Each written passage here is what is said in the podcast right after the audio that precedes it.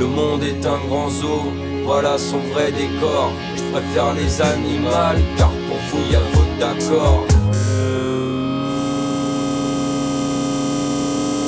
Bonjour et bienvenue dans le podcast Les Animales.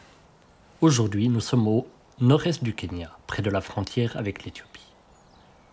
Dans la province de Duna, ici la savane est luxuriante et on y trouve un troupeau de girafes camelopardalis, plus communément appelé girafe. Ce troupeau est constitué de 12 individus et parmi eux, nous allons suivre Malaika. Malaika est une jeune girafe qui ne va pas tarder à mettre bas de son premier petit. Ses congénères la surveillent de près car elle est devenue une proie plus facile pour ses détracteurs. Parmi eux, le lion. Pendant ce temps-là, au fin fond de la forêt amazonienne, non loin de Manaus au Brésil, on retrouve Pablo. Pablo est un toucan mâle de 4 ans qui cherche désespérément une femelle pour pouvoir se reproduire. Mais comme il fait chaud, Pablo régule sa température grâce à son bec qui représente près de la moitié de la surface corporelle de l'oiseau. En les filmant avec une caméra infrarouge, on observe que, dès que la température dépasse 16 degrés, le bec du toucan s'échauffe jusqu'à une dizaine de degrés supplémentaires. Dans cet organe, richement vascularisé, c'est le sang qui joue le rôle de liquide de refroidissement. Les vaisseaux, contractés pour éviter la déperdition de chaleur quand il fait froid, sont dilatés il irradie de la chaleur vers l'extérieur quand les températures ambiantes augmentent. Le phénomène est similaire à celui qui se produit avec les oreilles de l'éléphant, à la différence que la climatisation du toucan est quatre fois plus efficace que celle du pachyderme. Retrouvons Malaika au Kenya, car elle est en train de mettre bas. Les girafes peuvent commencer à mettre bas dès l'âge de 5 ans. La gestation a duré environ 15 mois. Ça y est, Malaika commence le travail. La mise bas s'effectue debout et le girafon tombe de près de 2 mètres. Il y a des risques que le girafon meure à la naissance, car en tombant, il peut se blesser et notamment se briser la nuque, même si cela reste très rare. La girafe met au monde le plus souvent un seul petit. Exceptionnellement, elle peut en mettre au monde deux. À la naissance, le girafon mesure 2 mètres, pour un poids variant entre 40 et 80 kg. Les jambes sont plus longues que le cou et sortent les premières. Après le travail, Malaika n'adoptera son petit que s'il est capable de se tenir rapidement debout et s'il peut stimuler la lactation. Au bout d'une heure, il doit tenir sur ses pattes pour atteindre les mamelles de sa mère. Le petit est né. Nous l'appellerons Georgias. Après quelques efforts, il se lève durement et arrive à atteindre les de sa mère. Il est en vie. Vous pouvez être dans la joie. Le girafon grandira d'un mètre durant la première année. Retrouvons Pablo qui est toujours à la conquête d'une femelle pour se reproduire. Pablo a repéré une femelle. Il se perche sur une branche et commence une danse nuptiale. Malheureusement, Pablo n'avait pas bien regardé autour de lui, et un serpent le dévora. Merci d'avoir écouté le podcast Les Animales. Un grand merci à la technique. Un grand merci à Odezen pour l'introduction. Et merci à Steve Geyser pour la thématique, ainsi que Julien Zurcher.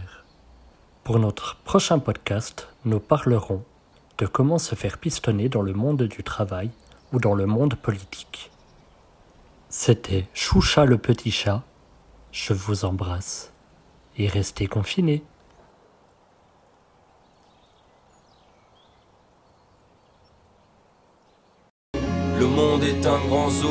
Voilà son vrai décor. Je préfère les animaux.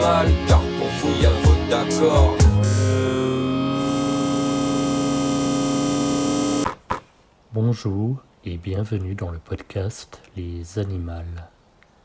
Aujourd'hui, nous nous retrouvons dans les régions arctiques.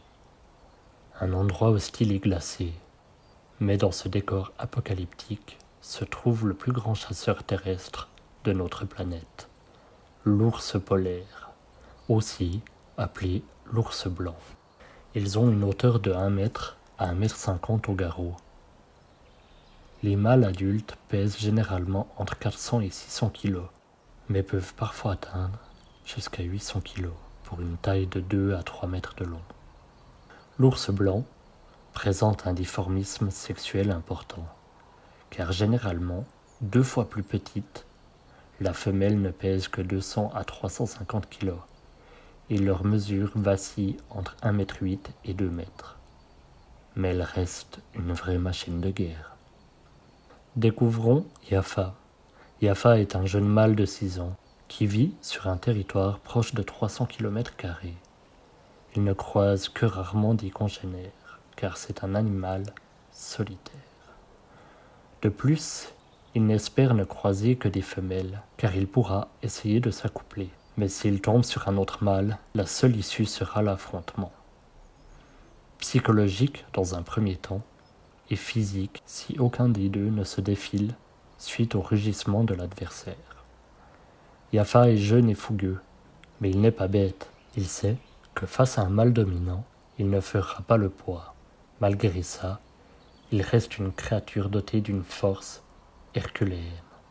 C'est pour cette même force qu'en Sibérie, de nombreux scientifiques avaient tenté, en pleine guerre froide, d'armer des ours polaires de canons NR-23, le même canon utilisé sur le MiG-15, fleuron de l'aviation soviétique. Malheureusement, ce programme armé a très vite été annulé, vu le nombre de décès comptés dans leur propre rang, suite l'agressivité des ours qui ne supportaient pas leur harnais dorsal. Mais le réel inconvénient fut l'incapacité des scientifiques d'apprivoiser ce spécimen. Yafa se prépare pour une période hivernale. Il mange de grandes quantités, même si celui-ci n'hiberne pas. Mais il sait qu'en hiver la nourriture sera moins abondante, et il devra se centrer tout particulièrement sur une alimentation exclusivement faite de poissons.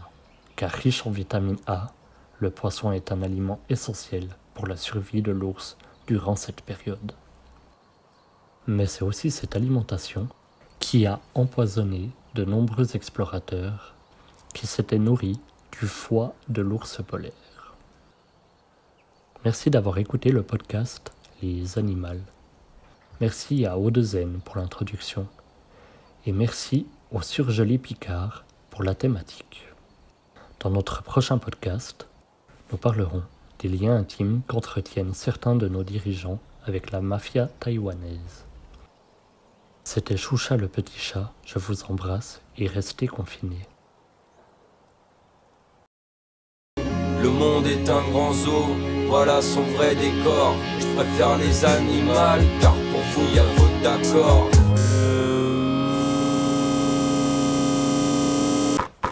Bonjour et bienvenue dans le podcast Les Animales. Aujourd'hui, nous nous retrouvons dans les régions arctiques un endroit hostile et glacé. Mais dans ce décor apocalyptique se trouve le plus grand chasseur terrestre de notre planète, l'ours polaire, aussi appelé l'ours blanc. Ils ont une hauteur de 1 mètre à 1 mètre 50 au garrot. Les mâles adultes pèsent généralement entre 400 et 600 kg, mais peuvent parfois atteindre jusqu'à 800 kg pour une taille de 2 à 3 mètres de long. L'ours blanc présente un difformisme sexuel important, car généralement deux fois plus petite, la femelle ne pèse que 200 à 350 kg et leur mesure vacille entre 1,8 m et 2 m. Mais elle reste une vraie machine de guerre. Découvrons Yafa. Yafa est un jeune mâle de 6 ans qui vit sur un territoire proche de 300 km. Il ne croise que rarement des congénères, car c'est un animal solitaire. De plus, il n'espère ne croiser que des femelles, car il pourra essayer de s'accoupler. Mais s'il tombe sur un autre mâle, la seule issue sera l'affrontement.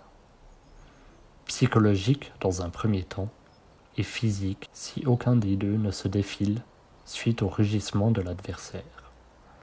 Yafa est jeune et fougueux, mais il n'est pas bête. Il sait que face à un mâle dominant, il ne fera pas le poids. Malgré ça, il reste une créature dotée d'une force herculéenne.